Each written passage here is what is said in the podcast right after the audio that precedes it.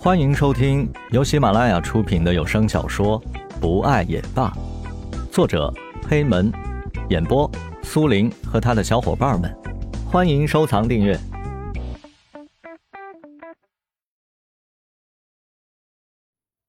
第九集，世界上的一切爱情都是需要等待的。有的时候，时间过得那样的快；有的时候，时间又是过得那样的慢。没有体验过等待的人，不知道时间有多么折磨人。江雷去了欧洲留学，遥无归期。留下来的三个人为了誓言，选择在同一个城市里落了脚。田菊在市里开了一家不大不小的咖啡店，生意还算不错。闲下来的时间，他都用来思念江雷。两家本是邻居，他每次回家的时候都去探望江雷的父母。聊起江雷的现况，田菊有些害怕。他自己到现在没有谈过恋爱，江雷还有三年才能毕业，他怕他在国外已经有了自己的爱人。蓝雨在这个城市的一家星级酒店里做经理，他一直在等待着石龙的告白。石龙靠着家里的资源做生意，大家虽然在一个城市，但每个人都有自己要忙的事情，抽不出太多的时间来聚。多数时间里，他们通过电话联系。石龙单独去找过蓝雨一次，中途被生意伙伴的电话催促离开了。话到嘴边的告白又一次没有说出口。这么多年，他总算是明白了那个玛格丽特的花语。他不敢肯定，过了这么久，蓝雨还会不会喜欢自己？万一不喜欢呢？自己该怎么办？两个彼此相爱的人就这么拖拖拉拉的过了许多年，谁也没有往前再进一步。每一年，三个人都会聚在一起，说一说现在的生活，聊一聊开心的事情。今年，江雷就要毕业回国了。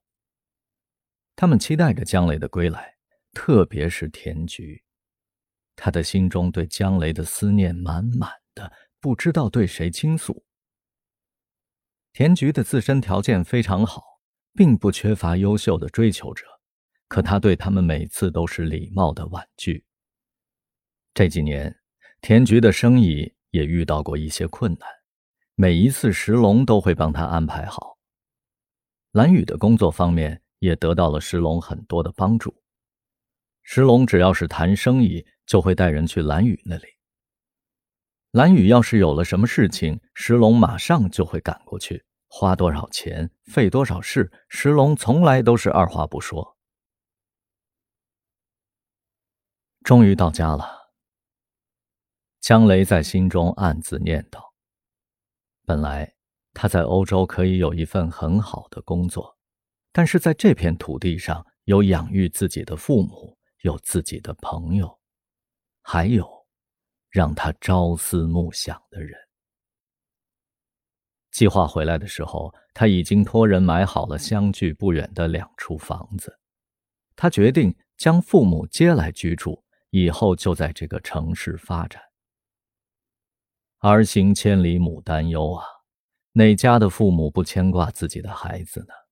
何况江雷已经出去三年了，自己的儿子有了出息，这是每个父母都非常乐意看到的。江雷的父母满心的激动，特别是儿子的一番孝心，让邻居们看了无比的羡慕。可他们的心中也有不舍，在这个村子里生活了几十年，如果猛地说要离开，心中有些不是滋味。回国不久，江雷就搬到了城里，他的工作时间相对自由，安顿父母，处理工作，虽忙不乱。父母开始催他赶紧找个媳妇儿，可是江雷知道他的心里只能住下一个人，那就是田菊。